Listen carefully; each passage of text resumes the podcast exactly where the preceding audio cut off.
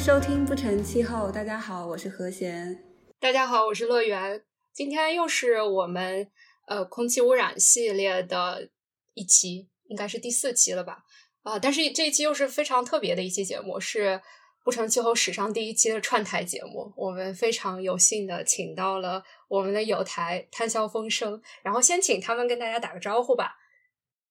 Hello，大家好，我是尚伟。大家好，我是太好风生的主播，我叫明浩。你们俩要不要再介绍一下你们的播客，还有你们的公众号？我觉得因为是一体的嘛。对，我们开始是看到这个就是蓝天保卫战这个没有名字的这一期系列节目，然后我们想就是能和呃有台合作一下，主要目的其实主要是蹭蹭流量。然后我们自己的节目呢，这个主打的是所谓的蹭这个碳中和的热点，然后就是讲啊和这个碳中和包括气候变化有关系的政策呀、能呃能源呀、技术啊等等方面的问题。然后但其实我们两个人背景都是跟空气污染有些关系的，所以我们也就是一直在关注有台的节目。而且空气污染和气候变化和碳中和这很多主题，他们都是呃紧密结合在一起的。啊，所以我觉得也是一个非常有机的结合和有机的蹭流量。说蹭流量太客气了啊！那我觉得我们的目的是：第一，想要 有台的主播们给我们提提高一下我们的质量；然后第二个是给我们这个系列起个名取个名字。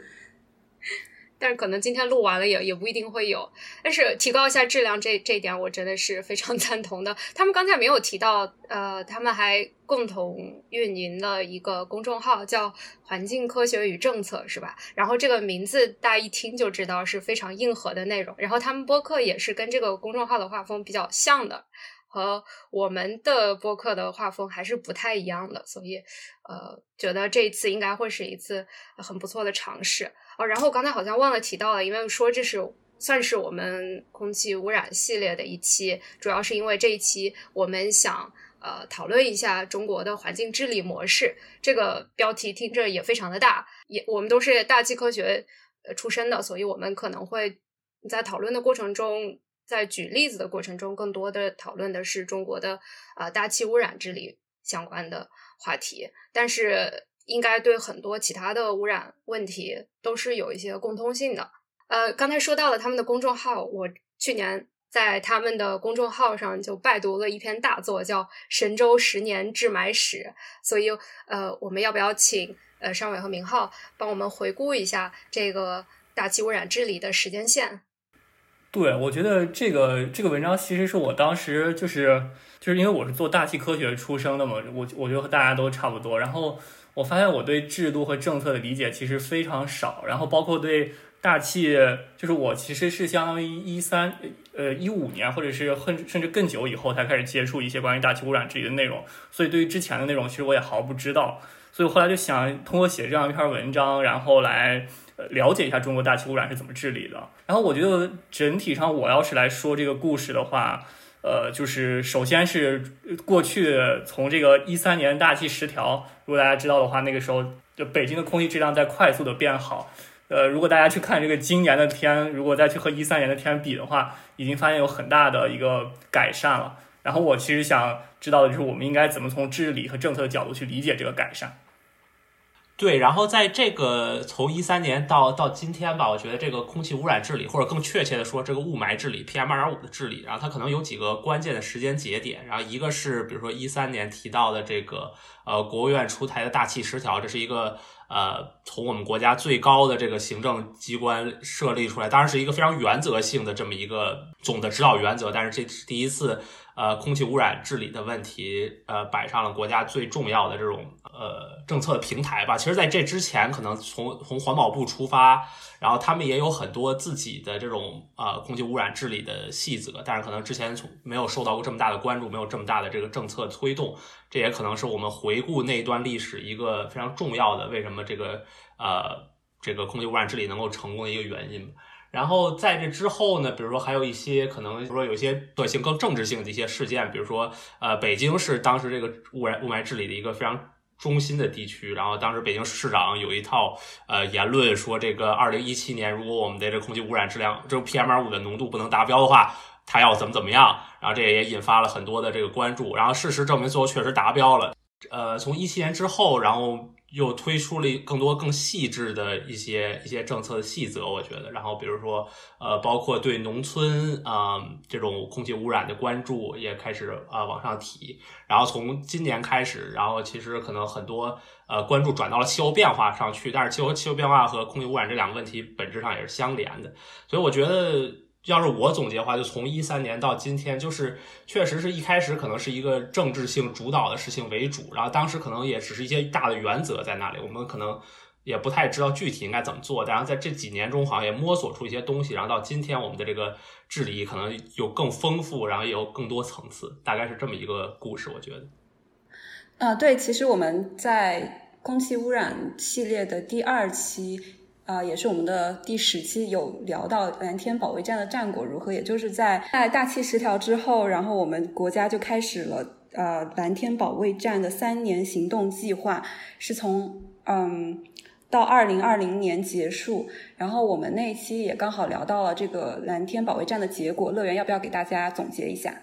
哦，就是简单来说的话，呃，环境空气质量标准中规定了的六个六项。基本污染物，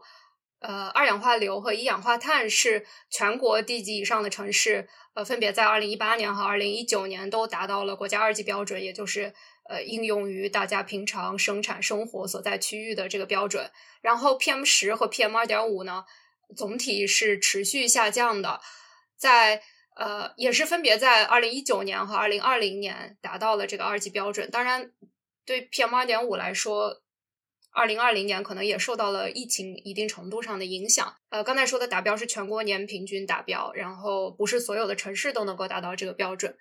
最后就是氮氧化物，呃，二氧化氮和臭氧也是呃两项污染物，基本全国年平均是达标的。过去几年，但是这个趋势是一个持平的趋势，甚至在重点区域有一些恶化的现象。然后这个也要涉及到，就是呃，除了这六项基本的污染物之外。呃，我们还应该非常关注的，接下来应该会成为大家关注的重点的，就是挥发性有机物和大气氨的呃污染情况。因为这两项呢，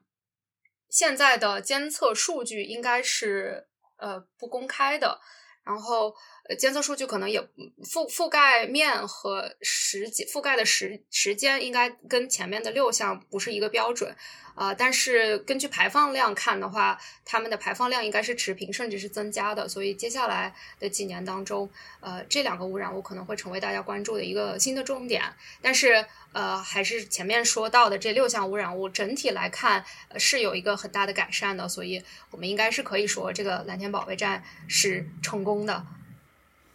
呃，刚才乐园说的就让我想起来，其实当你说这个蓝天保卫战成功的时候，其实看到这个。中国的这个大气污染治理在最近这个应该是几年时间吧，其实是一种围绕着这种大气浓度，就是空气质量的一种呃这种为目的的一种治理方式。往再往前的话，我们国家空气治理的那个目标其实是排放，就是看你二氧化硫走空啊排放了多少，所以是一个从排放到空气质量的一个过程。但是还有一层角度呢，就是你也可以从人群，我我记得你们上一期节目是做的什么人群暴露和健康东西，对吧？如果你从那个角度去理解，其实中国大气污染治理其实是一直在就是进步的，就是即使你看一三年那个过程，其实中国的大气污染的暴露和健康效应一直在呃变好。这个原因是什么呢？虽然你看到那个雾霾非常严重，但是最可怕的空气污染其实还是室内污染的部分，因为大多数人在都在室内嘛。然后室内污染最严重的呢，就是中国北方和部分南方居民，特别是在农村地区用煤取暖和用煤做饭，呃，包括用这个呃木材啊这种取暖做饭。然后这种固体燃料它产生了很大的这种呃污染，然后在整个室内其实它很长时间才能散走。然后这个污染浓度非常大，然后人体一旦暴露到其中，其实对健康效应有非常大的损害。然后自然而然，你随着这个城市化的进程，然后人人们呃有一些人其实就走到了城市里边。这然后还有一些人，我们看今天中国农村其实用煤做饭的人越来越少了，包括也开始用到天然气，呃，所以在这个自然而然的过程之中，其实中国人均的人体暴露和健康效应是在变好的。呃，但是我们可以看到，其实中国大气污染治理的一个主要的一个目的是让群众的直观感受变好，所以它是考虑到这个空气的质量浓度的。嗯，哎，我可以稍微总结一下？我觉得你说的意思是不是说，其实空气污染治理的核心、根本、终极目的是让大家免于这个空气污染带来的负面健康的危害？然后，但是我们的为了达到这个目的，我们是需要经过不同的阶段的，从排放，然后到就是室外的环境的浓度的降低，然后最后才到个人的呃暴露的浓度的降低。那个其实才是真正能够和健康相关的一个最关键的因素。但是，但是目前我们的呃，技术或者是政策的细致程度还不能达到这个阶段，所以对于我们来说，目前的阶段性成功是在呃，就是环境浓度上面的成功。我我觉得我看到你们上一期那个节目讲这个，就是大气污染那个终极目的是不是健康那个问题。我我心里是这样想的，就是可能暴露是一个更关键的问题，因为我们现在其实聊到健康的时候，大家用的那那个曲线其实都指的是什么过早死亡，就是说如果你暴露这么多，会导致你提前死这么多。但实际上你从健康来讲，它可能导致你老年痴呆啊，导致你这个呃法院法官判不对案子呀，包括这个呃高考考不好呀，心情不爽呀，这些都是大气污染造成的那种呃泛健康式的后果。但是这个后果我们很难定。就是去定量衡量，所以我觉得就是这种更多的是包括呃这个这个各种各样的这种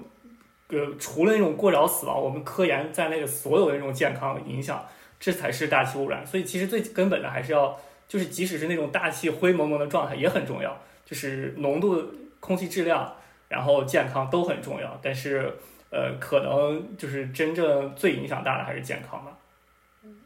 我觉得就是跟我们上一期说的一样吧，就是如果从人的角度来讲，健康可能是或者暴露应该是一个终极的目标，但是它确实也还有一些别的危害比如说对生态系统的危害，然后还有跟气候变化相关联的这个部分，所以肯定不能说或者空气污染的治理主要就只是为了人的暴露，呃，但是我同意你说的，就是因为现行的不管是。呃，技术也好，制度也好的限制，它肯定是有一个循序渐进的过程。从一个嗯相对来说更宏观的局面，呃，或者说更好控、更好呃更容易取得成果的地方先开始。比如说，我觉得排放量就是这样的，因为排放量的控制相对来说更容易嘛，你可以通过对燃料的控制，就可以通一定程度上控制排放量，然后呃进一步进展到对环境空气浓度的控制，然后再对个体暴露浓度的控制。对我，我觉得就是不光是啊，就我们从排放到浓度到健康，不光是说从哪个更容易取得成果这个角度，另一方面也是我们对这个问题的科学呃认识在在提高。比如说在我们国家的环境治理，我觉得这个数据的这个质量的不断提升，也是一个非常重要的。方面也就反映了我们刚才的讨论，比如说最开始我们只有呃每个企业所谓的自己报告的，说我今年排放这么多二氧化硫，然后一氧化氮等等，这是用来比如说在一三年之前评估排放的这么一个一个数据，当然自己汇报的数据有很多的不确定性啊，然后包括有造假的可能性等等。然后之后呢，我们国家，比方也花大力气制这个投资了一套非常完善的这个空气质量监测体系，也就是在我们现在我们在每一个地级城市都有这个可以。呃，监测这个六项主要空气污染浓度，然后每个小时都有这个数据，而且这个数据是直接汇报到环保部的网站上，大家就是随时都可以看到，也就杜绝了很多造假可能性。然后包括刚才乐园说的这个成果，也都是从那个数据来的。然后也有很多研究就认为说，呃，正是因为有了这套数据，然后我们才能更够更科学去评估这套政空气污染的政策，然后也杜绝了很多，比如说之前的这种。呃，地方政府和这个企业，他们之间一起串通起来造假呀，等等这些这些现象也都杜绝。嗯，那刚才明浩说到的，可以说是我们大气环境监测技术这个方面的。当然，呃，技术层面呢，肯定也对我们打赢蓝天保卫战做出了呃非常大的贡献。但是我们今天可能技术层面会聊的比较少，或者说就聊到此为止了。因为除了监测的技术，还有具体的治污的技术。但是这块由于我们四个人现在都是呃只做研究，没有实际经验的这个过程，所以我们觉得可能不太适合聊这个。我们接下来呃想要侧重聊的两个方面，一个是公共参与，还有一个是政策治理这个方向。所以我们要不要先从政策治理这块开始？对，我觉得我们做这一期的时候，可以其实先简单概括一下中国的这个呃大气污染的治理模式。呃，其实就是如果你谈到治理的话，大家一般会讲这种政策上或者是机构上的变化，然后有一些，比方你会出台一些新的政策，还有一些可能是机构上或者这种政治上的调整。然后就是如果聊这个中国大气污染治理，比方说你说这个二零一三年之前为什么不成功？如果你从机构上找原因的话，中国呃，如果大家聊中国政治，大家都会聊这个叫条块政治，其实就是一个条一个块，就是一个横向一个纵向。比方纵向就指的是中央和地方的关系，你中央有一个环保政策下去，你怎么能保证这些地方政府在要执行呢？然后因为比方说是这个，我我们知道我们过去改革开放四十年来，其实就是一个呃以经济增长为这个核心中的核心，一切让位于经济增长这样一个模式。所以其实很多时候你中央下发了一个环保政策，地方政府不一定能执行。然后从横向的角度来讲呢，就是看各个部门之间。知道以前这个生态环境生态环境部是后来才有的，之前有什么环保局啊、环保部啊那些部门的权力其实非常小的，他们没有权利进入企业，没有权利去给企业罚款。我记得之前有有一个举那个例子，就是当年呃生态环境部的人去看那个就是那施工建筑施工地不是有那种土堆嘛，然后那个土堆风一吹就有很多风沙，然后如果你要要想让这个建筑工地盖上这个土堆，盖上一个那个毡子，然后防止风沙的话。呃，那个，如果你环保部的人来，那个不会搭理你的，因为你没有这个权利让人家盖上风沙，你还要去找那个住建部啊，找什么这种城市的别的部门、城管部门。所以这是当时两个我觉得是最大的，就是条与块儿之间都没有理清的机构关系的重重点问题，就是从这个机构角度来看。嗯，那所以就是一三年以来，这个你刚才说的这种条块政治的局限性有哪些变化？有哪些积极的变化呢？也应该是一三年，就是十八大以后发生的事情。就是我觉得在纵向关系上最最明显的一件事情，就是出现了呃环保呃督查。一个非常简单的问题就是，呃，如果这个地方政府的这个党党政领导他对环境本地的环境事业不负责的话，其实是没有办法就是追责这件事情是啥的。所以其实，在十八大以后，我们看到这个地方的党党政领导作为一把手，他们要对这个地方环境问题负总责。然后中央用用这个借鉴这个呃这个呃环保的之前的那种督查制度，包括中纪委，我们知道那个反腐巡视的那个制度，然后由中央下派一些这种呃环保督察组，然后驻驻各地各，然后来看各地这个做的怎么样，然后由此呢，其实就把这个央地关系打通了，而且另外呢，其实就是让该负责的人要负责，你发展当地经济的时候，你必须要知道当地的环保问题，然后这是一个方面。另一个方面，从这个块儿的角度来讲，从这个横向关系来讲，我觉得大家都知道，就是环保部从那个小小的那个环保总局，一直往扩到什么环保部，然后到今天这个生态环境部。其实生态环境部的权力已经是呃相对比较大的了，因为我们之前讲那个生环环环保部是世界上最尴尬的部门之一，对吧？你你这个环保部管一氧化碳的治理，但不管二氧化碳。然后比方说这个青蛙跳到水里边儿，呃不跳到这个河里边儿，就是要归水利局管，然后到海洋有海洋局管。这个这个生态环保的其实是不是一条线的？然后后来在其实是一八年的时候，我们成立的那个自然资源部和生态环境部这样两个大部，其实把这两块分开了。呃，我我我觉得这是两个条块关系最大的理通向的进展，也应该是机构上最大的变化吧。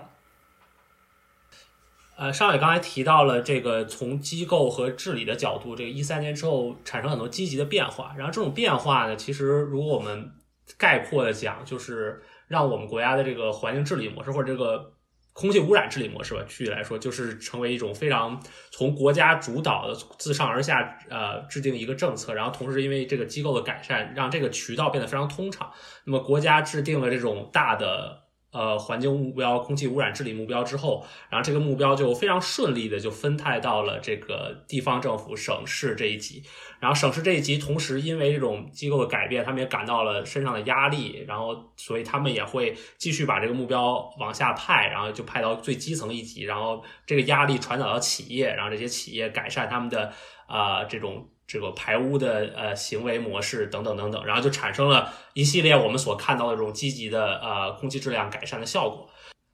就是这种自上而下的模式吧，我觉得在呃国际上，其实，在之前是大家不是很不是很欢迎的一种模式，大家好像觉得这个太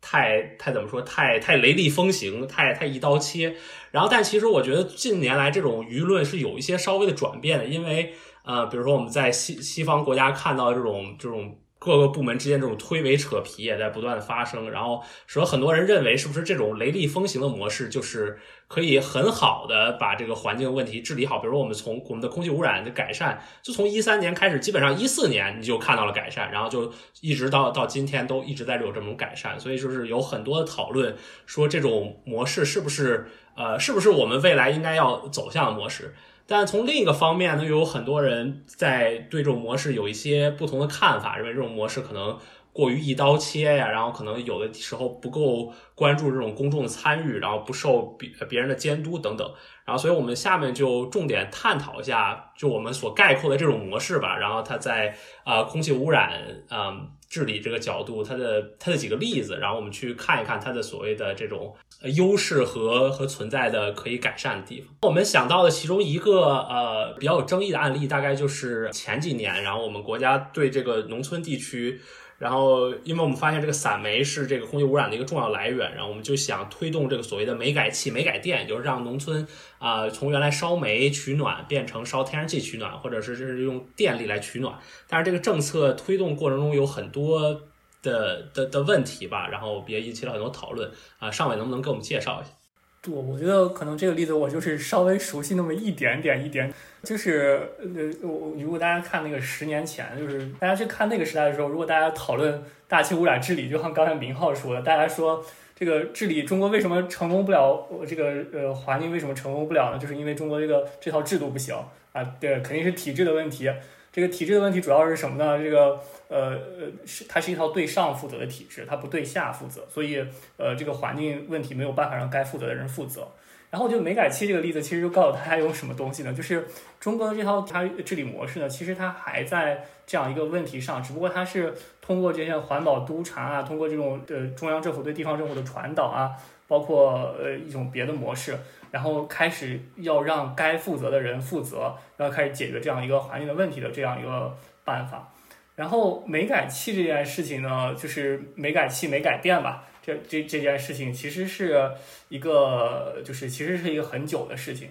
如果从最早来看，北京很早就开始做了，呃，但是做了以后，大家都会发现这个，呃，你去把你家里边这个煤改成这个气和电，这个成本非常贵。然后也非常就是呃各种各样的东西，你涉及到这么多家庭，呃，这这个其实是最难治理的一块问题。你比方说电厂，你就中国其实就几几千个电厂，你一个一个下个文件也很快。但是你面对几百万个家庭，把他们家这个煤变成气或者电的时候，那个工作量就非常大了。呃，所以煤改气其实在很长时间一直推不动。然后呃，为什么后来突然我们国家呃大家都会知道，突然有大规模的煤改电和煤改气呢？其实是和大气十条有关。大气十条开始之初，我们看到这个其实也没有说是要做这个农村居民的煤改电和煤改气，有一些是城市集中供暖的地方。你比方之之前要烧煤炉，后来变成天然气炉这种东西。然后大概到了这个大气十条中期，大家发现这个呃，你虽然治理了很久，但是在冬天的时候啊，这个污染还是降不下来。然后污染降不下来，特别是像北京这个地方，有当年我记得那个。这刚才明浩好像也讲了一个提头来见，对吧？这个你下不了这个六十微克每立方米的 PM 二点五，这个市长开玩笑说你要提头来见。然后你要想去治理这样一个东西的时候，大家发现有一个污染源是你不能忽视的，就是农村居民的那个散煤污染。一个非常典型的特点就是农村居民用大量的散煤，然后在家中烧这个煤。然后因为那个煤炉的效率非常之低，然后它又不像那种集中式的，我们可以开那个脱硫装置，能够让它下呃那个把它治理掉。所以那个一吨煤，如果你在农村燃烧，其实它排放的污染量要比那个呃在那个电厂燃烧要高十到十五倍的排放，而且它集中在冬天。然后这个冬天天气一不好，你如果不治理，它对整个有时候对大气雾霾的贡献能超过百分之五十，有时候甚至能到百分之八十。所以那个时候大家就认识到，如果这个东西不治理就不行了。然后应该在大气失调中期的时候，然后就很多院士就提出中国的这个散煤是必须需要治理的。然后从那个时候，后来中央开了一次这样中央财经会议，定了一个调子，就是我们要开展这个样一个大规模的煤改气、煤改电的一个过程。所以从政策角度，它是一个呃不断演进的过程，我们不断认识这个排放越来越重要，然后呃出出台这样一个政策。从治理角度，大家也能看到，这个其实是一个从上而下的过程，就是我们并没有说是在农民每个家里边去开一个会议，然后农民说我们要这个从这个煤要改到电，它是一个由上而下的一种政策过程。但是我想补充一点，就是它其实是有科学依据的，它并不是说呃领导们拍脑袋决定，而是说根据调查，因为尚伟刚刚说的这些数据都是。由一些论文或者是报告以及很多的研究得出来的这个结论，然后才能由我们这个煤改气的这个政策出台，是吧？对，呃，这个地方我应该 Q 几个人，好吧？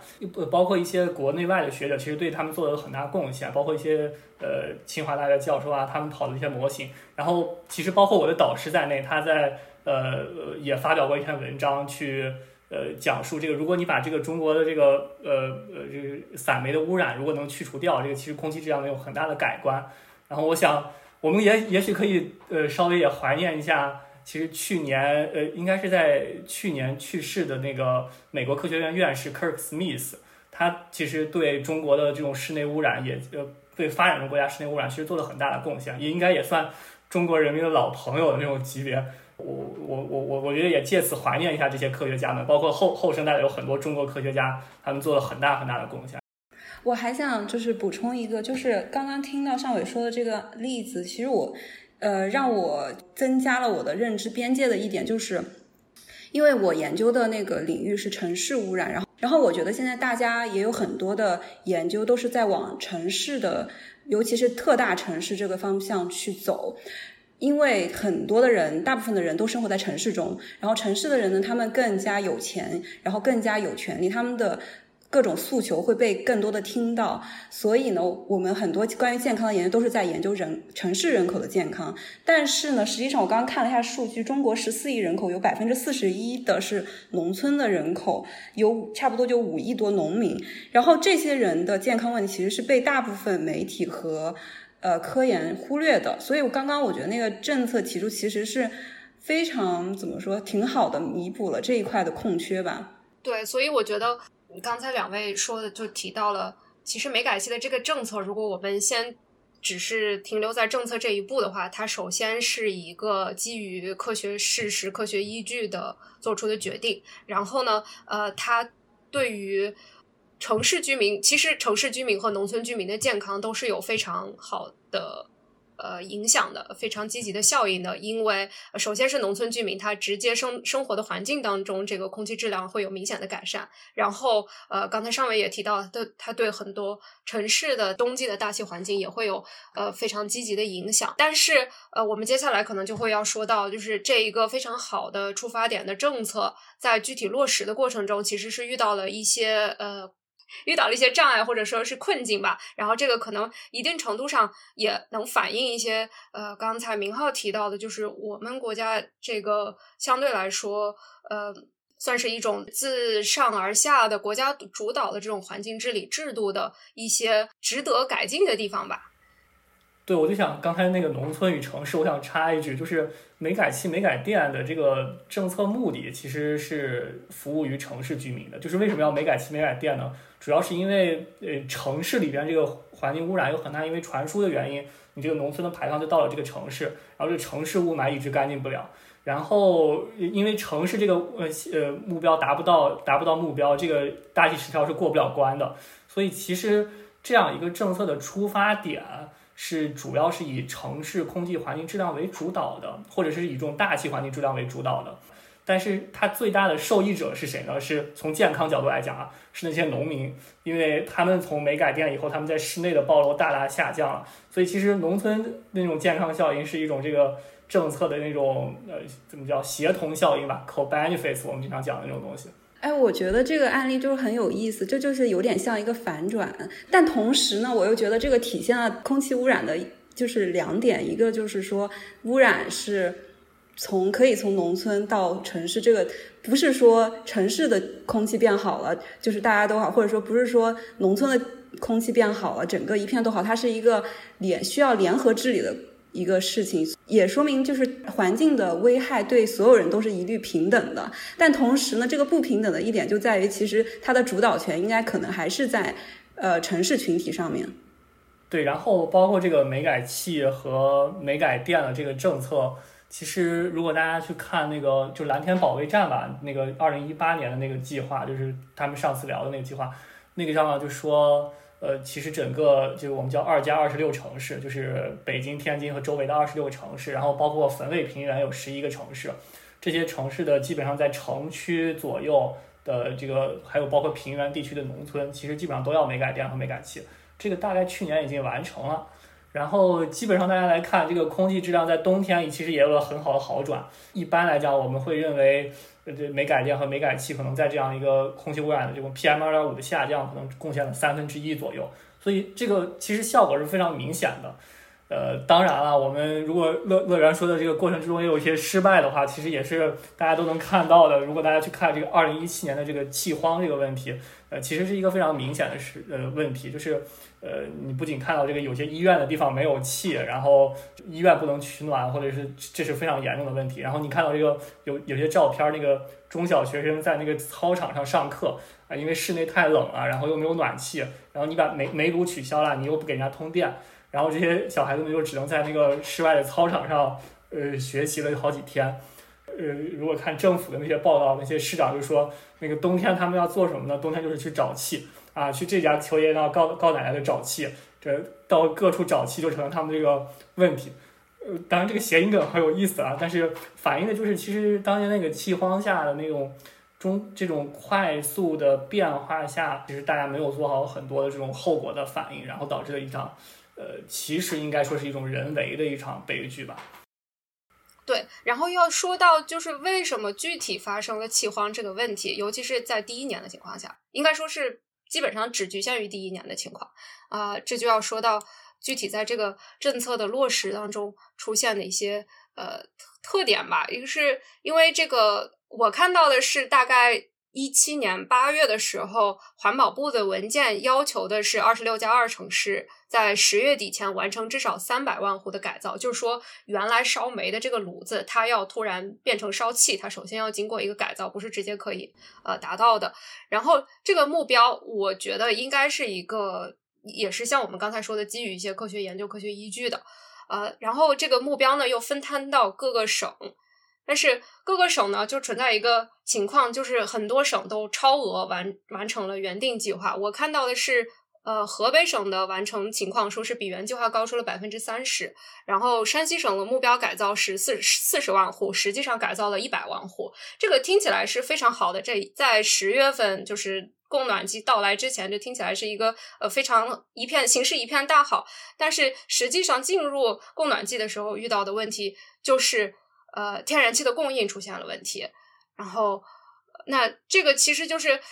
在地方官员，他们其实的出发点应该说也是好的吧。然后他们也是首首先肯定对他们的政绩有好处。然后另一方面，但是他们确实是想要把这个事情，因为这个大家都知道，最终目标肯定是要推广，就是要在所有户都完成改造，所以他们肯定也是想要尽快的呃推进这个事情。但是在各省做这个事情的时候，可能就呃缺乏了这种宏观上面的统筹上面的考虑，就是这个全国的气的供应的问题。临时也会有一些补救的措施，比如说，呃，临时又会允许一定程度上的煤的消费。然后到二零一八年的时候就吸取了这个经验。我看到的是，从二零一八年以后完成这个呃清洁取暖系统改造，就不再定目标了，就事先不定目标，而是说各省呃在呃完成了之后，根据实际情况上报。这就是等于从之前的经验当中吸取了一个教训。之前的教训当中吸取的经验。OK。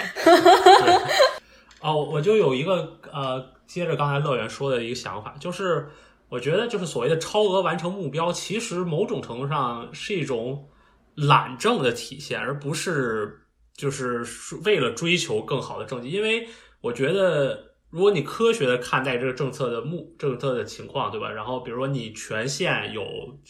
十万户人现在是烧煤，然后呢，你是有一个所谓轻重缓急，对吧？然后有些可能是呃，比如说医院这些，你就肯定要优先保证它的供暖，然后可能有些地方，然后比如说包括有些村民，他们可能比较有钱，对吧？他们可以自己付得起呃天然气炉，或者甚至他们自己家里有电暖气等等等等。那么这些人，这样让他们让这个成本比较科学的呃分担在这个全县的这个。这个这个居民里有先改造一部分人，然后通过改造他们，呃，如果有什么问题，因为这些人他们的基础比较好，他们也可以承受这个问题等等。然后或者说有一个试点的过程，但但是我觉得很多时候这个基层的这个叫什么执政者吧，然后他们第一没有这个专业技能，第二他们可能也没有这个这个动机去去做这么复杂的、这么这么清晰的调研和研究，所以对他们来说最容易的就是所谓的一律关停。然后或者先停再说，这然后这是满足了上级的目标，然后同时呢也我觉得也某种上减轻了他的这种他的这种行政的成本。我想有一个怎么说一个假设或者一个问题吧，就是说会不会正是因为这种超额完成任务，所以才才会。间接或者怎么样的影响了这种气荒？就比如说，本来我的一个政策制定的很好，就是你每一个城市呃每一个地区它有多少多少个煤改为气，那么这个气的量是固定的。但是呢，当我这每一个地方都增加了改气的那些个量，那是不是会导致就是会有气荒啊？就是不是按照就是本来科学制定你用这么多，但是我偏要把它弄得更多的话，那会不会导致所有的地方都会要更多的气而？以至于我们供供应不足。对，我觉得首先，我觉得我应该就是说，这个气荒的原因其实不能完全归咎于这个煤改电、煤改气，就这个居民部门不是它唯一的原因。因为当年其实工业部门也改了很多，因为工业上你也有煤改气，就这个原因是非常复杂的。对，然后你刚刚说到，就是天然气供应，它是一个非常复杂的事情。那我其实想问的一个问题就是说，有没有这种可能，即便是在这种压力的情况下，就是还是会能够更好的，就是稍微更呃怎么说，避免这种情况发生的可能性，还是说这种就是必须无法避免的？对这个问题其实有点非常大，因为天然气的很多问题是天然气的储储藏储存的问题，对吧？你这个冬天一天那个非常冷的一天，然后你一下子需要那么多天然气。然后你管道可能那个融进是输送不了那么多天然气给那个地区的，然后就当地也可能也储不了那么多天然气，然后那一天一下子大家都没有天然气了，然后就会很贵，然后可能大家还要去找那液化天然气什么的，嗯，当时液化天然气也涨疯了，所以其实它有一个，比方说你要建储存、建基础设施的一个问题，也包括有一些地区其实也没有通气，你这个通气你得要管道的，你管道还没有建好，你就算你改也没有改。所以，其实从如果从后来的政策，这这是不是这就算是我们在执行这样的环保政策中无法避免的这一些，算是一种损失吧？但是我们去去就是着重的是环保方面我们获得的东西，可以这么说吗？听听上去好像不是对吧？你那个都没通上气的地方，你让它改也改无可改。这个听起来确实是完全可以避免的事情。但是这个天然气，因为我们应该也有一部分是进口的，然后我记得那段时间中美之间进口。量也有下降，然后可能对这个供给也本身造成了一定的影响。还有包括就是，呃，就光说取暖的这个问题，那某一年冬天的气温如果极其的低，遭遇了这种寒潮的话，对这种用气量的需求，它肯定是有一个因为气温而造成的波动，所以有确实也有这种客观的可能无法避免的因素的，啊，但是确实有一些问题，我觉得。看起来是可以避免的，然后之后之后也确实在一八年、一九年继续推进这个政策的过程当中，还是做了许多的改进的。然后我觉得还可以提几个方面，就是我们刚才没有谈到的，呃，刚才主要说的供气的问题嘛。那还有就是这个，嗯，其实刚才应该是上伟也说过了，就是在煤改气的这个过程中涉及到这个资经费的问题，因为呃，首先是改造。这个取暖设备的经费是一个一次性的费用，但是还有之后就是烧天然气应该是比烧煤，应该是在绝大多数情况下都是更贵的。那这个后续的这个长期的使用的经费，呃，这一块的问题是怎么解决的？这个问题其实还挺挺复杂的，因为呃，一般来讲啊，就是从农村居民来看，如果把烧煤的话，呃呃，一般来讲会比这个呃，就是天然气或电的话，会比它贵那个两到五倍吧。呃，然后如果你去看这个这个这个各地其实是有补贴的嘛，因为农村居民你付不起钱，各地就会补贴。呃，一般来讲，好像我我记是应该呃，天然气炉和这个。包括这个用电的这个设，当然包括用电有很多种啊，就是你比方说是有一些呃，我们大家知道那种小太阳，就是你拿那个磁圈然后加热它，然后那个那个地方，呃，然后也包括一些比方说是空气源热泵啊这些东西。一般来讲，设备其实政府都是买的，就是在补贴上基本上会出大头，但是然后居民的补这个成本，就是你平时用气和用电的也会补一些，但是即使加了补贴，也还是会比这个。用煤要贵很多，呃，这个原因是多方面的啊，就是呃，其实比如说是农村的这个建筑，其实它很不节能，跑走风漏气非常严重。然后这个其实同样的城市和居民的农村呃房子，你来看的话，农村的这个房子，如果你要达到同样的温度，要烧很多很多的能，呃，这个这个要很不节能的一个问题。然后包括呃气和电，其实要本质上要比煤贵很多。所以，呃，这也都是问题。然后一八年之后，我们国家其实在这个地方，第一方面是天然气那个地方要以气定改，就是你有多少天然气就改多少。然后是先破后，先立后破，你先有了新的，你再破后的，就是先有了新的这个气和电以后，你再说把别人家的煤煤炉给他抢走，呃，不像之前你是先把煤炉拿走，不允许你那啥，然后你再说我要通气通电，这个政策上是有这样的变化的。然后包括这些补贴上也有这样的变化，然后呃也有一些地方你允许使用清洁煤啊，因为那种高效煤炉其实要比之前传统煤炉减排能好多，所以其实各各个方面都有一些变化吧，应该我觉得。包括我有看到是生态环境部的官员在有有几位官员吧，都在在不同的场合都有说到，其实呃就是一定要杜绝这种一刀切的措施，因为它确实在这个执行的过程中。呃，非常容易出现这种，呃，要不是过于粗暴、过于严厉，要不就是有失公平的这种现象。然后我想最后的时候，我们聊这个煤改气，我最后就想聊一下那个公平的问题，因为挺有意思的。就是我们刚才说那个补贴，补贴是怎么补贴呢？就比方说你是河北的居民，你拿了河北的一个身份证，你就比方说你买一个设备，就是给你六千块钱，可能北京给一万，就是我这个数字不确不确定啊，但是不不各个地区的这个补贴肯定是不一样的。然后另一层面呢，补贴这个，比方说这个气价和电价的补贴呢，是你用多少能，我就给你补贴多少。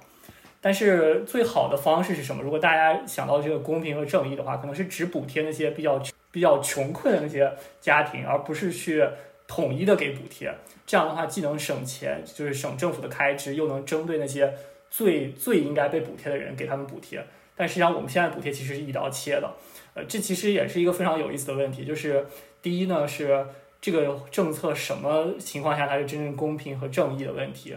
然后第二个问题呢，其实也是中国一个很有意思的问题。你同样的一个煤改气、煤改电政策下来，为什么各个地区的补贴、各个地区的这样一个政策执行的力度啊，包括情况会有这样的不同？我觉得这是两个呃非常有意思的问题。但是我想我们应该没什么答案。如果读者有兴趣，我们可以把这个问题是一个开放式的问题。就包括这种呃不同地区的差异性和其实公平性的原因在哪里？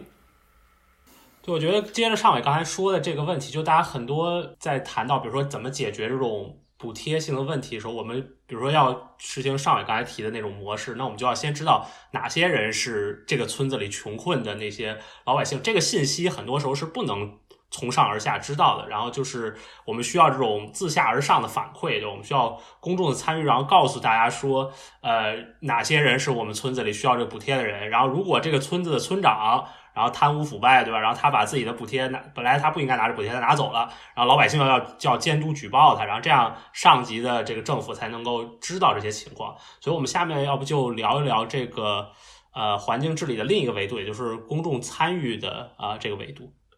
对，然后具体的一些公共参与的形式，其实我觉得刚才敏浩已经都提到了。就首先是，呃，作为个人，我们可以举报。然后更早的时候，开头的时候，上伟有说到的这种约谈，很多时候也是因为就是有了这个基层的举报，然后他们才派出了这督查组这种情况。然后最后，我觉得我们可以说一下呃诉讼作为可以说是最后一道防线。对，大概这么几个环节吧。公众参与其中有一个非常重要的环节，就是信息的透明和公开。然后，除了我们在环保局可以看到的，就关于空气质量来说，除了在环保局可以看到的那个空气质量的监测的数据以外，大家可能更熟悉的其实是那些手机上的 APP。其中有一个可能大部分听众都下载过，叫蔚蓝地图的 APP，就可以看天气，然后还可以看到空气质量，然后现在还有水质、垃圾，然后还有土壤方面的信息。然后同时，它还会给你一些防御的建议，比如说今天天污染很严重，他就会建议你是不是不要出门，或者是说要开那个空气的净化的那个机器。他其实最开始是做水质量的一些评估，然后后来才做的是这个蔚蓝地图。然后蔚蓝地图呢，然后又他还除此之外，他还做了一些就是绿色供应链、绿色金融，还有环系环境信息公开指数的评价。这个就是说，把所有的供应商是否是否环境合规，然后以及要上市的企业是不是符合环境的规定，然后还有甚至它还有那个包括每一个城市是否。在信息公开上面以及环境方面做的足够的智慧化，然后都放在它的的网页上，然后等于说是把政府的一些信息公开，然后以便于就是公众去阅读这样。而且你刚才说到的就是蔚蓝地图这个 A P P，如果我没记错的话，它是有直接通过这个 A P P 监督举报的功能，是吧？嗯，我就想问这个地方是不是有这个功能？我还在我记得以前有，它是有于。对对，拍照功能对有拍照，然后还有一个是举报黑臭和，但这个我没有，我感觉不是特别的明显。我觉得其实最明显的是直接打电话举报，我觉得这个是最简单的一个。但我觉得就是蔚蓝地图可能还有一个比较有意思的事情，就是说它其实最开始就是它除了就是有那个空气质量的这些。呃，数据，然后它其实还有一个，就是说每一个企业的污染源的这个实时的数据公开。然后采访上面说，它是第一个污染源的实时公开，在西方国家都没有，之前是在中国先做到的，这个还是挺有趣的。那它这个的数据源应该就是环保部本身就在公开的东西，对吧？就是有那个重点企业监控数据，它就是也把它更新到了它的平台上。OK。对这个 I P P 就是说让大家就是更加了解就是关于空气质量方面的信息，但是如果说到举报，其实我我查了一下，我觉得真的是我们国家做的是非常的简便，就是在全国任何一个地方都要拨打唯一一个电话是一二三六九，这个电话是在全国通用的，而且是二十四小时都可以接通的。比如说我在深圳，然后我拨打的啊一二三六九，它是接通的是当地的那个环保部来处理这件事情。然后这个幺二三六九的平台，你除了可以拨电话了，你还可以关注幺二三六九环保举报微信公众号。关注它之后，有一个我要举报，上面点它就可以。它上面有几个分类：水污染、大气污染，然后就直接点开它，然后可以拍照片，描述一下你所在的位置的信息。哎，然后还有一个就是幺二三六九的网络举报平台，其实和微信举报比较类似，你也可以去就是传一些照片。然后最后就是。嗯，环保部门也有官方微博，你也可以直接在上面艾特他们。但是这个不会直接举报，它只是会促进这个呃事情的传播。就是也可以给听众朋友们说一下一些举报的一些建议吧。就是其实有点像你打电话给警察一样，就是促进举报的事情快速解决。你首先你要留一个证据，比如说你见到有一个地方排污了，你最好拍个照片留下证据，免得到时候人家来查看的时候这个证据消失了。然后同时你拨打的时候，你还要最好说出地点，就不用经度纬度了，但是你可能知道大概的地方，然后或者是有知道信息更好，比如说这个企业是什么名字。然后就跟可以跟打电话确认，然后如果你有手机的话，就微信确认。它基本上是在十五个工作日内就会回复处理的结果。如果呢你不放心它这件事情没有被处理呢，你也可以打电话去去催他。如果你是用那个手机 APP 或者是，我觉得我我好像是在做广告。如果如果你是用手机，如果你是用手机 APP 呢，或者是用在线上举报的话呢？你还可以直接点开，它有一个就是，嗯，有一个那个项目，就是说查你的举报的进展，然后可以跟你说是是否有什么结果。就是这些就是举报的过程，但是就是跟就是上面写的关键就是说你可以举报的是什么？是对事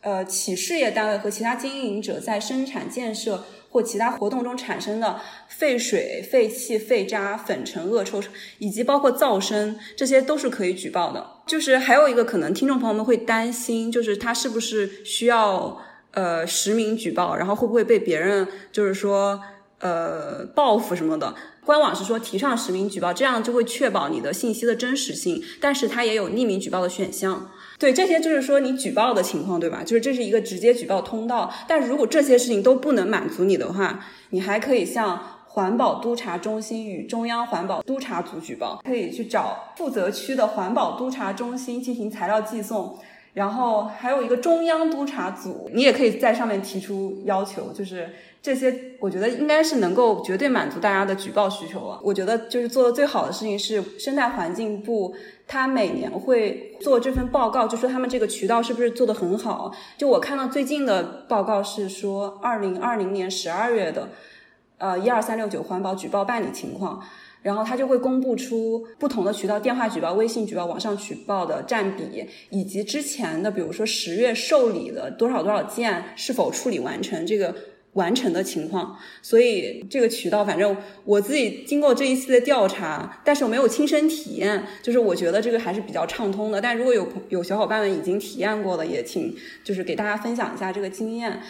我觉得我听了这么多，我我我虽然有很多东西，但我突然想到现实生活中，比如说，其实我第一我很难知道哪个企业真的违规排污了，因为你拍照片，你不知道里边浓度是多少，你不知道那个大烟囱里边是排了那个是多少。另一方面，即即即便是你比方看到这个水污染，这个排出来以后可能更更容易一些。你看这个水就是排放，你也其实也不能知道那个水是不是合规的。就是我我如果有。听众真的是有这种实际举报经验的话，我真的希望听一听这个实际之中你怎么证明当时那个东西是违规的？你怎么认识到它？然后包括这个举报以后怎么给你回复啊？之类的这种情况，我还是挺蛮感兴趣。这个东西怎么能实际在运作起来的这种感觉？嗯，是既要告诉大家怎么样举报，也要告诉大家什么样的算是违规的。就是这个确实是一个，我觉得是在举报的这个环节，确实不能要求大家太多，因为就是作为一个。你就不要说有有没有大气科学的知识了，就是我们在看到一个烟囱排出来的废气的时候，我们也很难用肉眼直接判断说它里面具体有哪些东西，更不用说它这个达到排放标准了没有。所以我觉得在举报这个过程当中是不能对大家有这个要求，大家也不应该就是。呃，因为有这个疑虑，然后就不去举。刚刚我有忘了一个细节啊，就是其实那个一二三六九嘛，就他为什么还有一个电话呢？其实我个人感觉他可能也是出于这方面的考虑。就你有时候可能自己也不确定，就是他接通电话的那些人，他其实是专业的工作人员。其实你也可以关于举报的事情来咨询他们。所以我觉得可能这是一个他仍然保持那个电话的举报的一个渠道的一个原因吧。对，我觉得这个举报最大的意义就是说把。嗯，可以，呃，发现一些就是行政部门他们在执法或者是监督的过程当中的一些可能会出现的疏漏吧。他们在接到了这个举报以后，他们可以在到达当地，然后再进行更为细致科学的检查。我觉得这是它最大的意义。就是还有一个意义，就是说，其实如果举报监督这么这个渠道这么顺畅的话，而且确定会被别人呃执行。考察的话，那么其实对那些排污企业来说有一个非常大的震慑，他们会倾向于少排或者是遵循这个，就是这个规定。但是这也要看，就是执法部门最后对对他们的惩罚是不是那能让他们觉得更加值得不去排放。这让我想起来了今年三月份的那个新闻，就是黄部长吧，生态环境部的黄部长。应该是两会期间吧，然后他就想突击检查一下。两会期间是好像是有这个空气污染预警，就正好那两天气象条件不太好。按照道道理来讲，这个河北的这些呃钢厂、电厂这些工业厂子就应该限产停产什么的。然后他就下去走访了四家企业。我的理解是新闻中说他随便走访、随机走访了四家企业，四家企业都没有完成，由此标志。呃，这个捕鱼法可以得知，可能所有企业都没有这么按照这个规矩来办。然后，呃呃，还有个别企业，比方说通风报信啊，也也也都指出来。我心里想，你说这个，呃，这即使是这样的东西，我直接当到了当地那个现场，然后去查那个生产记录，还得是企业可能会伪造这些生产记录，他得是拿真的生产记录才能看到这个企业到底真实有没有完成这个东西。这个群众举报的这个东西，其实是很难把这些东西真正再把这些东西政策落实，能不能往前推进一步？我觉得有些地方是可以的，但是，呃，我还是在想，群众举报之中有没有什么能够帮助这些企业，呃，当然打引号的帮助了，帮助这些企业去，呃，合合呃，就是做这些合法事情的这个。对，我就顺着刚才我们的讨论，然后就补充啊一个一个研究吧，或者一些数据点，就是我们国家的这个群众举报是和这个是在二零一七年、二零一六年这个时候开始，这个突然出现很多，比如说看到一个数据说的是二零一五年的时候我们全年就一万多例，然后二零一六年就突然到了二十六万例，然后二零一七年上半年就有。呃，大概有二十三万例，所以就是大概是从那个时候开始的。然后这个是跟这个所谓的环保督察感觉是息息相关的。就是刚才我们最开始提到，就是说这个中央政府会啊派一些这个这个巡视组到。一个省一个市去，然后他们在这个期间，他们自己会走访，看看哪里哪些这个企业有没有呃呃违反环境制度的这么一个情况。但是他们也会接收这个群众举报，比如说群众就会说说我们家旁边那个厂在冒黑烟，然后你们这个督查组既然来了，能不能去看一看之类的。然后这个其实在网上记录都很详细，就是这个尤其是被督查组所受理的这些，就是说他会说群众说了什么，然后我们哪天去看了，然后发现有什么情况。然后是不是他们真的呃违规了？如果违规了，我们采取了什么处罚措施？等等，就是就是一套非常详细的这个一个体系。然后呢，就找到一个研究，然后这个研究说的是什么呢？研究说的是在这个这个督查组在这些各个省市的这个期间，然后督查组如果查了一个企业，然后这个企业它的排放就会下降。就是说，就是说明督查组去去督查这个东西，它确实有效果的。然后这个下降幅度很大，有百分之二十六的下降，所以就这这说的是二氧化硫这个浓度。然后它就很快就排放就下降，所以这个督查组是有效果的。然后包括群众的举报可能在这里起了一些积极的作用。但是呢，这个排放呢，这个督查组自己走，然后这个很快这个排放就会回升到原来的这个情况。然后这其实就跟尚伟刚才说一样，就是为什么这个部长下去。微服私访，然后然后看到的这个情况是一样的，然后包括好像是去年有这个新闻，就是说所谓的叫环保督查回头看，就是说我们比如说前两年去你们这儿看过一次了，然后给你们提出了很多意见，然后我们今年两年之后我们回去看看看你们这些当时给你们提的意见，你们有没有做，然后包括当时呃让这个企业怎么怎么着不要不要排污了，他们还有没有继续排污等等。然后这个新闻的原话是去了十个省市，然后发个现，十个省市无一幸免的都都都都没有达到当时的要求，就是回头看之后发现还是有很多问题，所以我就觉得这个这个问题就感觉很复杂吧。然后就是，呃，这可能也是很多人对这种类似这种制度的批评，就是觉得这种制度就是来得快去得也快，然后就是来的时候轰轰烈烈。然后大家就老百姓也很高兴，然后看见今天这个排污浓度下来了，然后不再冒黑烟了。但是可能过个几个月、半年，然后这个事情又恢复原样了。然而，然后可能更严重的就是老百姓反而他对这种公权力的信心就丧失了。他觉得我举报过一次了，然后你们好像来做做样子，然后然后过了过了半年又照旧，可能对这种呃这种举报渠道也有一定的损害。我觉得，呃，其实我们刚才说的主要是一些。行政手段吧，然后在这些就是行政手段失灵的时候，司法途径是可以作为最后一道防线的。然后我觉得跟前面的这些行政手段，就是监督，然后举报有一个有有一些区别。就首先，监督举报可能是针对的主要是一些实时正在进行的污染，然后但是到诉讼这个环节呢，可能就是除了这种对实时污染的这种呃。及时的这种预防的功能，还有就是一些补救的功能，或者可以说是补救的功能更为重要吧。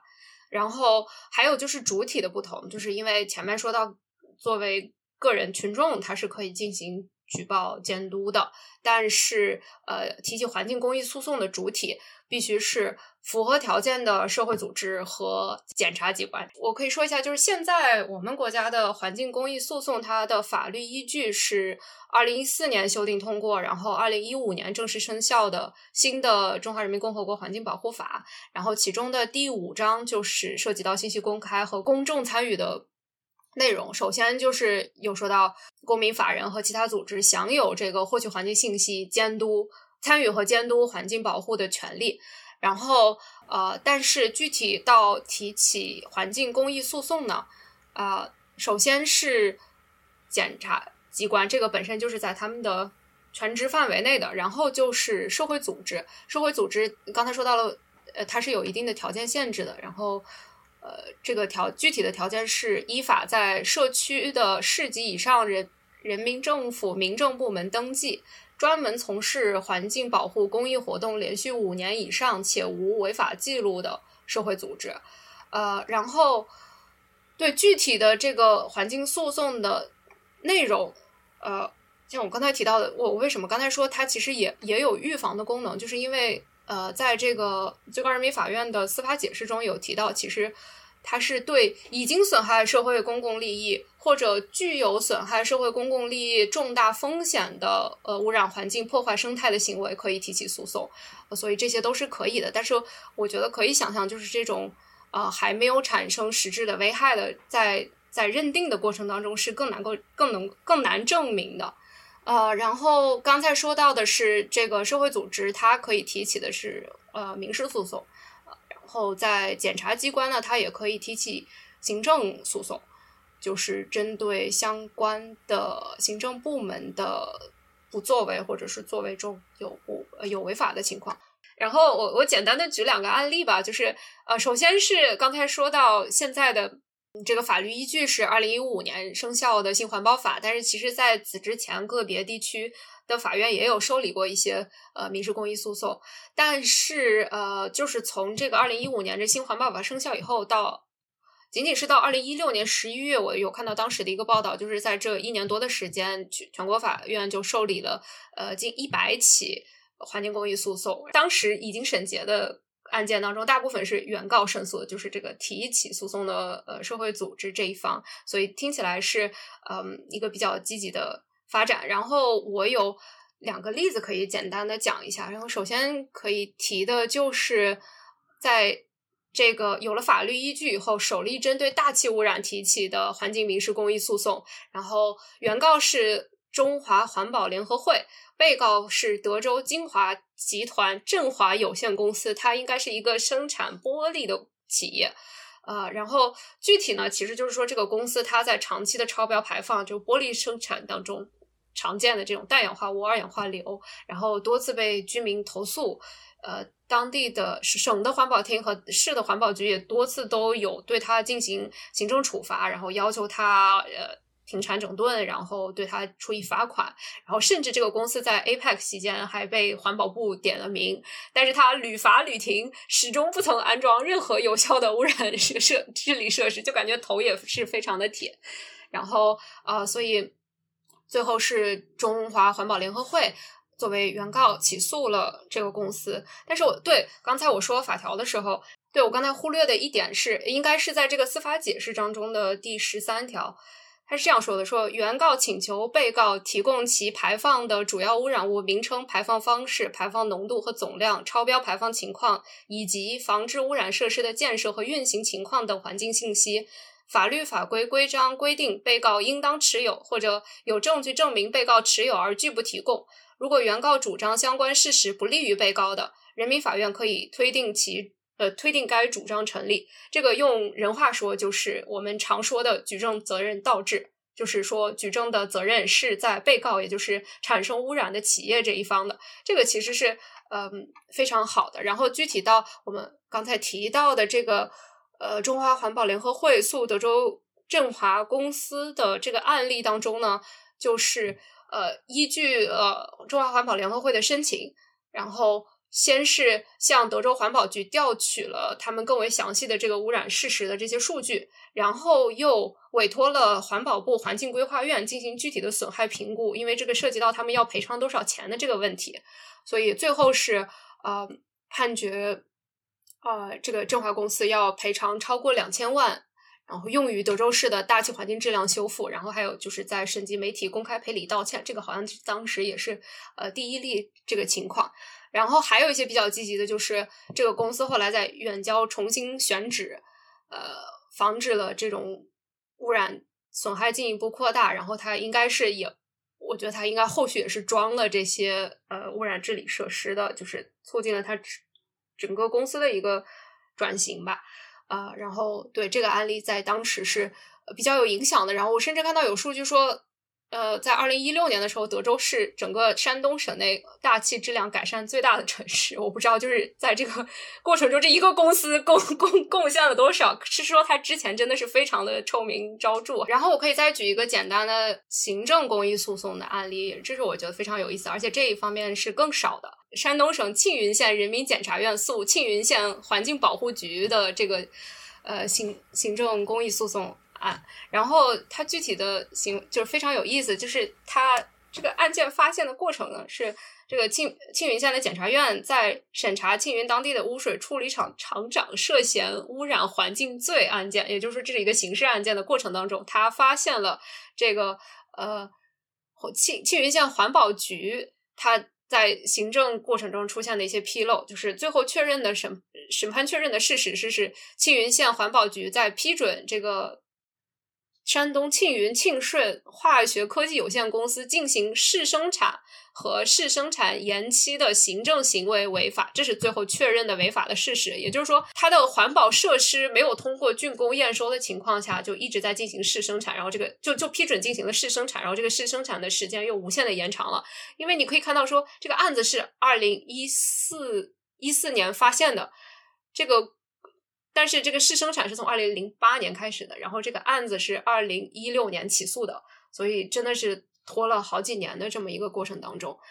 呃，但是对，最后是确认了这个事实。通过这两个简单的例子，大概向大家介绍了一下这个环境公益诉讼的一个情况。然后我觉得最后可以简短的说一下，呃，我有看到的，因为这个确实是我们完全是在做纸面调查，就我们亲身没有经历。呃，但是有看到一些对它的目前的一些局限性或者是困境的讨论吧。我觉得首先大家比较容易想到的就是这个呃因果关系的证明和这个环境损害的推定和估估估量的，把它换算成钱的这个过程。因为还是回到我们刚才说的这个首例大气污染的诉讼，呃，这个中华环保联合会他在起诉的时候，他要求的是按照。这个企业大气污染防治设施投入及运营的成本来估算环境损害，这个其实也是依据了，呃，应该是那个刚才提到的司法解释。但是最终法院判决，包括就是我刚才说到这个诉讼过程中，呃，申请了环保部环境规划院对这个实际的损害进行评估，就是在这个评估的过程当中，呃，采用的评估方法是一一个叫做虚拟治理成本的方法。然后我看到挺有意思的，就是就首先简单的来说吧，它就是说排放了多少污染物，每一种污染物排放了多少，然后每一个污染物每单位治理成本是多少，然后这样算出来是一个成本，然后它会采用一个参数，就是生态环境损害数额为虚拟治理成本的三到五倍，然后这个环环保部环境规划院它给出的建议是。底格就是采用五倍，但是最后的判决结果是采采用了四倍，所以，嗯，最后的判决认定的这个处罚是低于之前原告的诉求的。然后就是这块可能就是反映的是，在诉讼具体的过程中，这种裁判规则，因为先前的案例也很少嘛，就是可以参考的比较少，所以这个规则有一些不完善的地方。呃，然后还有就是，呃，我觉得这个案例本身挺有意思，就是。根据司法解释的要求，败诉方如果败诉的话，被告是应该要承担原告的律师费的。然后在这个案子当中，呃，律师费是四十多万元，但是法院最后没有支持原告对于呃这个振华公司支付呃律师费的这个诉求。主要就是我看到这个裁判书，他说的过程是说，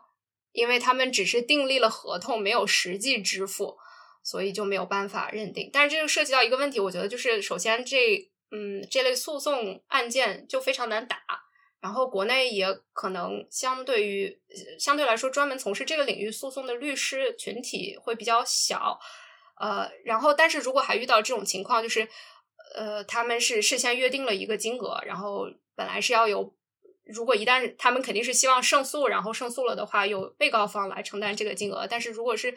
长期有这种情况存在的话，对于这些律师来说就不是一个很好的激励，就是他们不愿意投入到这种类型的诉讼当中，因为钱比较少，或者是钱看起来很多，但实际上很难拿到这个情况。嗯，对，我觉得这是也是一个局限吧。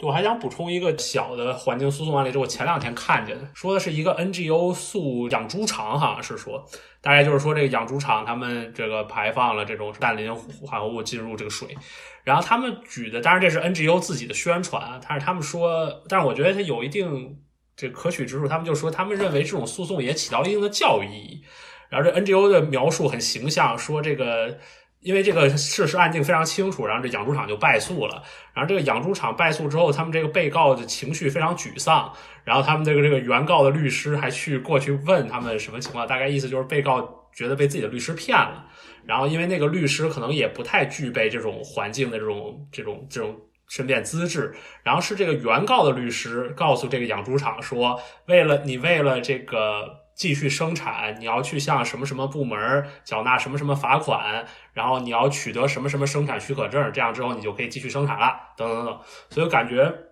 就是这种所谓对个体的这种诉讼吧，当然可能不一定非要到诉讼这一步，但是如果真到这一步，也有一些这种教育意义在里面，就是告诉大家这个环境法规是什么，就可能还是有很多生产个体呃不太清楚。我对这个环保法基本上一无所知啊，但我听下来我的感觉好像是。怎么说？这个诉讼这样一种法律制度，其实还是一个非常初级的阶段的感觉。从这样两个案例来看，我我的感受是，因为很多人会说中国我们有很多这种行政命令的治理制度，然后我们要逐渐的把它转成这种呃法治的这样一个情况。但我感觉这些诉讼案例好像没有体现出来这个情况。第一个案例，这个什么那个两罚款两千万，首先两千万已经很少了，对于一个制造业企业来讲，这这两千万还赶不上一个利润的钱。这个，然后另一方面，这个，呃，你又能看到，这个感觉好像有一种，我感觉好像你这么多部门行政命令没有效，法律部门最后出现了这这样一个，呃，就是把它，呃，这个事情解决的情况。我是觉得可能其中还有一些别的顺水推舟舟的原因。至于后面两个案例，我就觉得完全是顺水推舟啊，事实极端清楚，然后你又能看到这个基本上靠行政其实也能解决，只不过把它放到了法律口上来讲。我我觉得这个还是挺值得思考，就是如果我们真的要去面向这种放弃以行政命令为主导的这种环境治理模式，面向法治的话，这个呃环境诉讼在里边会起到一个什么作用？然后由谁来诉讼？我觉得这个呃，我觉得这三个例子让我没有看到就是比较光明的未来。我我觉得可能还得需要更多的去补充这个这个这个机制到底怎么去建设和形成。就是我们举的这三个公共参与的维度，也不是说，我我没有至少我个人好像没有读出来这个趋势，说我们以后要走向更多的以环境诉讼来解决这个这个问题的情况。我觉得还是要多多管齐下，我不知道是不是可以这样理解。对对对，是的，是的。所以那最后我们要不要就讨论一下？因为我们刚刚等于是通过一些具体的案例，讲到了中国环境治理的，涉及到了中国环境治理的一些特点，然后也说到了一些。值得改进的地方，所以我们最后要不要总结一下？然后我有呃，我们之前有个比较好的想法，就是因为我们刚才花了其实比较大的篇幅来讲煤感器的这个过程，然后我们要不要讨论一下？那如果在现行的这个。政策和执行的基础上有哪些可以改改进的地方，或者是说这个事情如果发生在呃美国或者是英国，它可能会是一个什么样的情况呢？因因为不同的治理模式。对，我觉得就是我们呃之前讨论的时候，就感觉可以就可以了解一下别的国家可能处理这种这种环境问题，他们会怎么处理，然后就介绍一下。这个所谓美国案例，但是因为美国不存在这个情况，他们没有所谓的煤改气的情况，所以我就找了一个相对类似的案例，就是他们的这个叫做气改电或者油改电，就是说，呃，在美国他们现在家里多数人，比如说包括我现在在美国上学，我的这个公寓就是用天然气来取暖的，然后但是天然气，然后很多这个公寓会是用这种油来取暖，然后但是这个就是不太这个环保嘛，就是然后。然后，比如说碳排放也比较高，然后所以现在的这个趋势或者大家推动的趋势是把它们变成用电来取暖，比如说用这种所谓的热泵来。然后呢，这个东西在现在我觉得在美国还是你看这个图景还是非常美好的。就这个图景大概就是说，就是这个所谓的那个电力公司，就是每个月向你收电费的那公司，他们会有各种各样的这种补贴的手段。他就是说，如果你家本来是烧天然气的。然后你要换成这种电的这种取暖的方式，那么我会给你多少多少钱的补贴？这个补贴还是相对还是我觉得还是挺多的。然后比如说就是当然不同的州肯定不一样，比如说有的州，比如说你把天然气取暖换成电取暖，可能要花个五千到八千美元，其实是非常贵的这么一个成本，而且是一次性的。然后但是这个电力公司会补贴，比如说两千五百块钱，就是大概个百分之三十到一半儿，就是我觉得还是相对来说还是比较多。然后电力公司的这个补贴是从哪儿来的呢？或者说他为什么要给这补贴呢？是因为这个州政府有这种要求，是说，比如说这个州政府说，呃，我们这个州。要求每个电力公司，你的这个每年的这种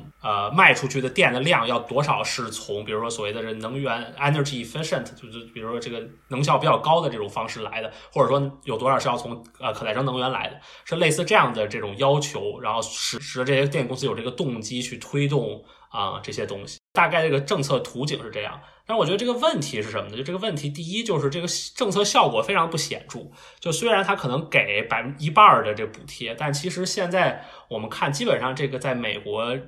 这个总的来说，这个热泵的普及率非常之低，大概就个百分之十。然后呢，根据他们这些公司。根据这些研究机构自己的预测，他们估计二零三零年的时候，大概也就到个百分之三十，甚至甚至更低左右。这就是跟我们国家刚才我们所说的大概五六年时间就把这很多地方的这个煤完全改成电，这个效率完全是不可同日而语。啊，这是第一点。第二点就是刚才说到这里面关键就是这个每个州要有一个他自己的这种气候政策要推动，就是说这个州要对电力公司有要求，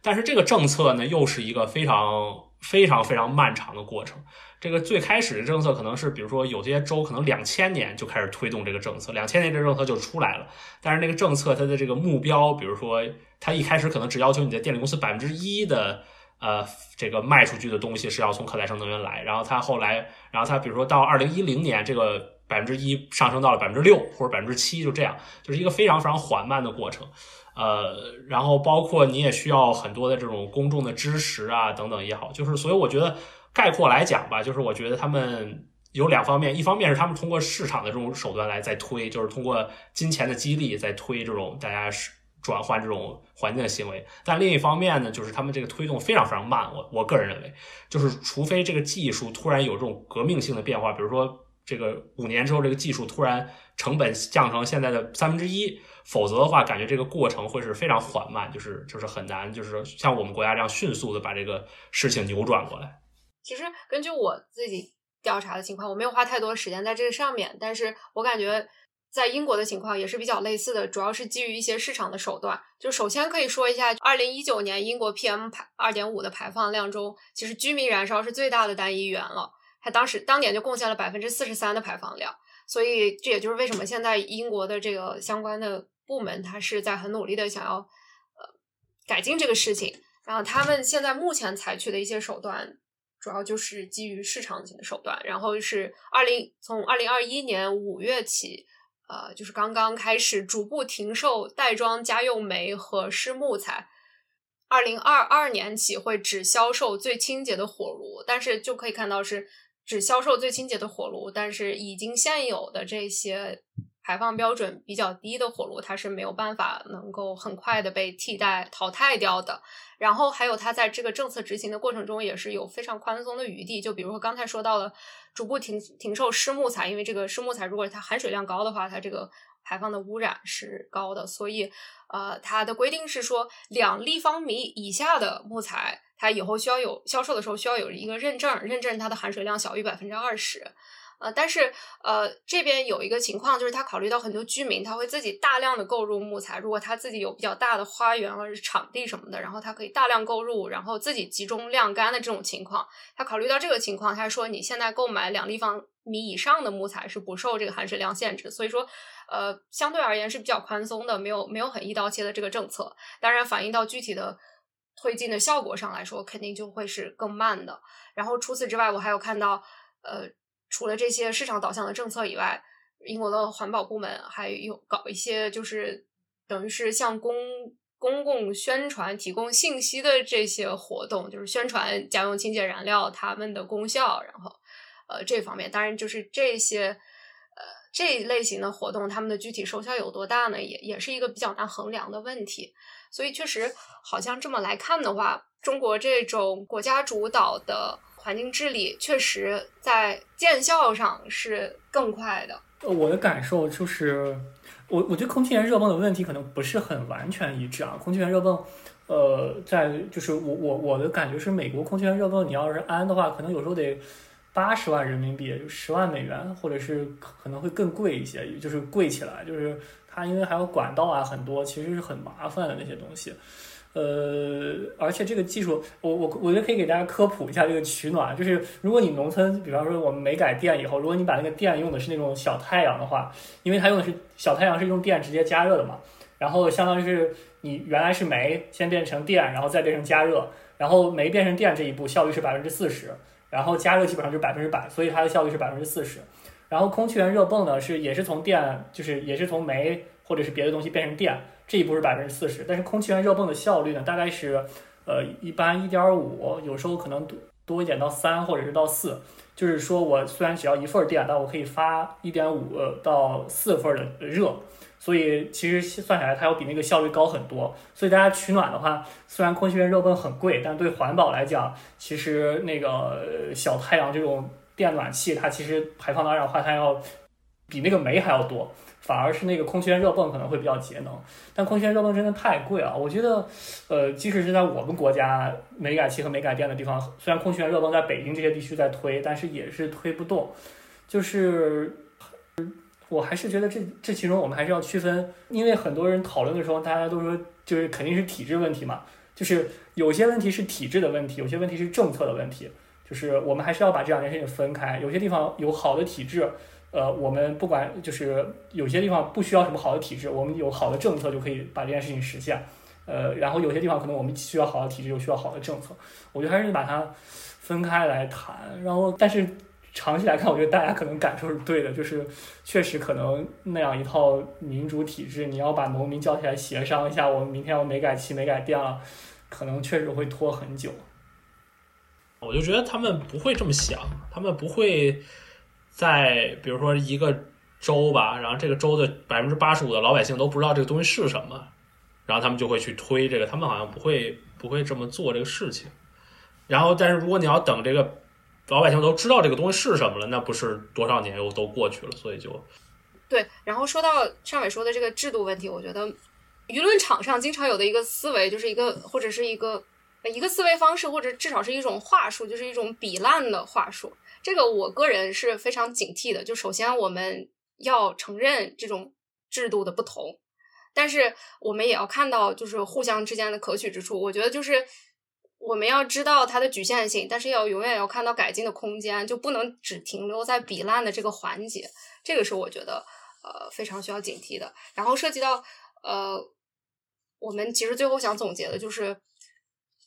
我们虽然作为这个。科研入门人员可能也不是很有资格，但是如果我们想畅想一下这个环境治理还有哪些我们觉得呃可以改进的地方，我个人会觉得说还是要再看一下公共参与是不是能有更多实现的空间，然后不同的途径，然后提升一下公共参与的这个比重，因为我我觉得公共参与有两个作用吧，或者说公共参与有两两两点，其实我们刚才都提到了，一个是说。缺乏公共参与的情况下，是不是有可能会加剧我们刚才说的这种环境不平等的问题？因为这种弱势群体的声音，它是很难被听到的。如果没有这种公共参与的渠道的话，比如说，呃，煤改期当中，这个农村居民他们具体到每一户的这个需求，还有他们的资金来源、资金状况问题。然后还有一点，我觉得这是我最近的一个想法。然后我觉得我们经常忽略，就是我们经常谈到公共参与，就是在说它对政府对执行的一个监督。但我觉得公共参与是不是还有一个作用，就是它如果公共参与很相对而言比较强、比较有活力的话，它是不是也有助于消除现在我觉得非常常见的一种想法，就是说环保是国家的责任，然后个人行动是没有意义的这种可以说是呃有些冷漠、有一些漠不关心的这些观念。呃，这是我就基于这两点，我觉得公共参与呃是我希望它是能够呃。起到更大的贡献的。然后最后我想说的就是，如果长远来看，我们要提高公共参与的话，我想到的是，我们可能要加强环境教育。但是这个就是另外一个选题的事情了。我昨天想到这块的时候，我挺开心，我们又有了新的选题。然后，但是这块我真的没有了解，所以就只能之后有机会的话，嗯，再学习了。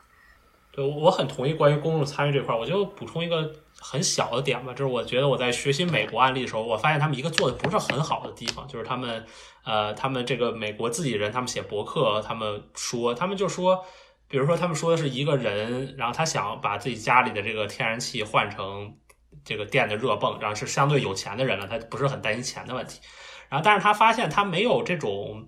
呃。他没有这种知识，然后没有人来帮助他。比如说市场上这么多这个呃这么多产品，应该选哪一个？然后包括选这个产品之后。究竟能不能覆盖到他们家的这么这么大的情况？然后比如说尚伟刚才也说说这个公司说只要五千块钱，但是比如说后续维修要多少钱呀？什么要不要铺管网啊？这就这些他都一无所知。然后所以这个人最后的决定就是他他就放弃了，他就他继续使用他的天然气了。我觉得这是一个类似的例子吧，就是我们也可以学习，就是呃，尤其可能是在城市地区吧，就是我们这种。现在这种叫什么消费主义的这种热潮越来越兴起，对吧？就我们有很多在这方面可以做，就是说，呃，帮助有，而且我们身边有很多关注环境的人，就类似于这种，呃，把这种更多信息披露出来，然后比如说，然后可能 NGO 在这里也有很多他们的这个角色可以帮助来个成立这种这种这种 network 呀，或者是这种这种帮助普通人来做决定，告诉普通人这些信息，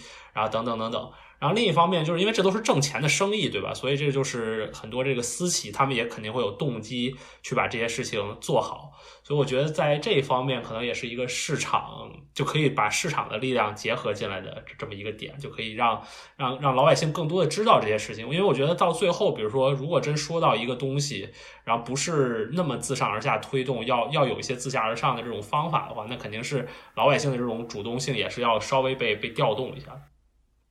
我想危险发言一下，好吧？就是聊到公众参与这个问题，我自己还是一个非常保守的观点。我不觉得可能调动公众参与就能保证公平。比如说，你调动公众参与以后，本质上公众参与就是城市精英解体的参与，农村的那些没改青没改的人，他们不会参与到，他们不关心这件事情，他们不会真正的有很多人去发声去参与到这件事情里边来，所以。我我我的感觉是，好像呃，我们中国没有还没有形成这种公众参与的公民社会的条件。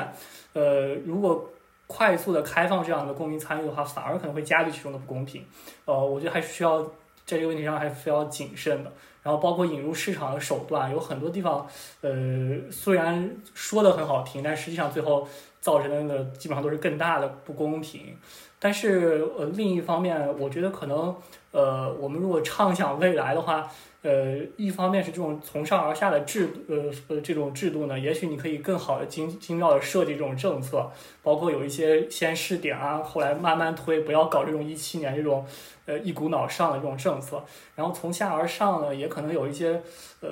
更好的尝试。我觉得这个还有很多值得探讨的空间，并不是说就是扩大参与一定是好的，或者是呃引入市场就一定是好的。我觉得还是要。注重它的时机，包括怎么去引入的方式，呃，这个永远细节都是魔鬼都在细节之中。我觉得还是还有很多需要探讨的地方吧。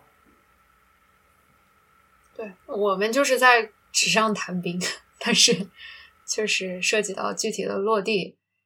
是更困难的。嗯，我想说的一点就是，是不是公众其实没有办法。不参与这件事，就是我说的这个公众参与是一个引号的参与，就是其实我们每一天都在被动的参与这件事。我们没有做选择，其实也是一种选择；我们不参与，其实也是一种参与。我觉得对于公众人来说公众来说，环保对他们的影响，无非是要么我们去积极的参与，去监督、去举报、去诉讼、去改善环境，或者是配合政府的呃。治理的方案去改善环境。那么，如果不这么做的话，或者是我们能做的，就是要么再稍微积极，稍微算被动一点，但也是一种积极的，就是去买空气净化器，去来使自己的那片小小的空间变得好一点。如果再被动一点，就是直接去承受它的危害，然后去医院。那其实这整个都是属于，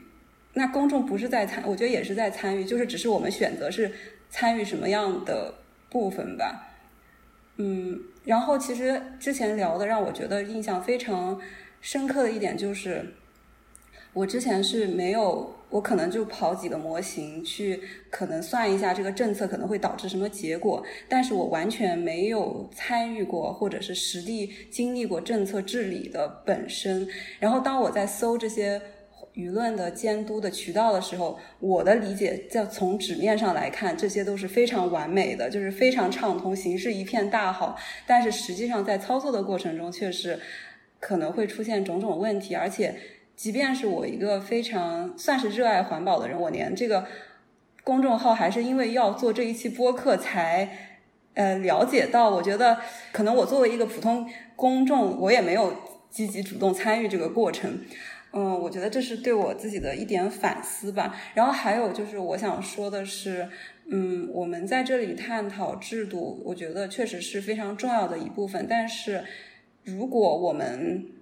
就是有一些东西是我们可以改变的，有一些东西是我们目前改变非常缓慢的，那么我们作为个人还能做什么东西？还是会不会要继续做下去呢？我觉得还是。会的，然后我能够想象到，在我生活中比较积极的东西，就是其实我觉得我们四个人的播客就是在这个过程中产生了非常大的一个积极作虽然说有一点有一点就是说自吹自擂，但是就是希望是能在这个不能说是教育吧，就是说宣传方面能够给大家带来更多的信息，然后更多的讨论。我觉得这也是算是稍微积极的一个部分吧。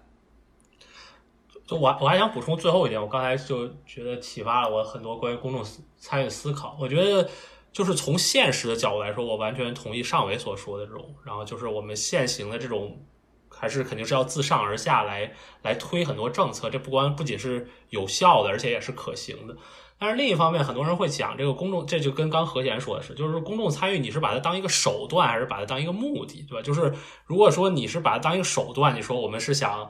为什么我们要公众参与呢？因为公众可以告诉我们我们不知道的信息，这样我们就能把政策更好的推下去。还是说，因为最后毕竟是每个那个人自己，他现在不烧煤了，改烧电了，所以你让他参与这个过程中，也许他的参与没有什么作用，对吧？但是他可能是不是就让他接受这个决定更开心一点，或者或者也不说开心点，就是他更更能够顺畅接受这个决定，因为我们毕竟还是关心这个农每个每个农民每个人的这个福祉，这是另一个。然后最后一个可能是比较比较小的点吧，就我在想，其实我们刚才有点大而化之在讨论所有的环境问题，但其实可能不同的环境问题有不同的适合的模式。比如说一些空气污染这种比较复杂的、花钱比较多的治理，那就是要国家主导。那比如说可能像什么垃圾分类啊这种，可能跟人更有关系的，也许可以更能，比如说让社区发挥更多的力量，什么居委会发挥更多力量等等。对，但是我还想说的是，就是。呃，环境问题不会是说给我们时间去讨论这个社会的哪个组成部分先来做什么，或者他们强就做什么，或者是等着等着政府来做什么。我觉得确实政府是有很大的责任，他确实应该去做。呃，但是我就觉得，就是每一个人都应该作为那个最冲在前面的那个人。对，我觉得我们就可以用这句话结束一下吧。其实我个人也是这种观点，就是。呃各个制度之间都有很多问题，然后呃其实也是一个我说实话就是没有什么好制度，但是有只能从这个不好的制度小一个比较好的制度，呃但是那个世界上只有一种英雄主义，就是认清生活的真相以后依然热爱生活。我们还是把这个价值放上去，作为我们今天这个结束语，还是希望大家有这样一种呃即使世界娱乐不堪，我仍然需要为之努力的这种使命感和精神。我觉得这。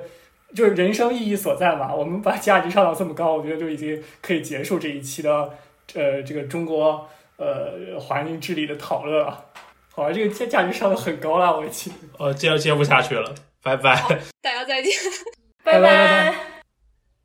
感谢收听《不成气候 No Such Climate》，一档两只不成气候的科研狗记录和分享我们在大气科学领域的学习和思考的播客。如果你喜欢我们，请在苹果播客给我们好评鼓励，也欢迎在小宇宙、喜马拉雅、荔枝播客、网易云音乐等平台与我们留言互动。直接联系可以私信我们的公众号或微博“不成气候 No Such Climate”，或发邮件至 No Such Climate at gmail dot com。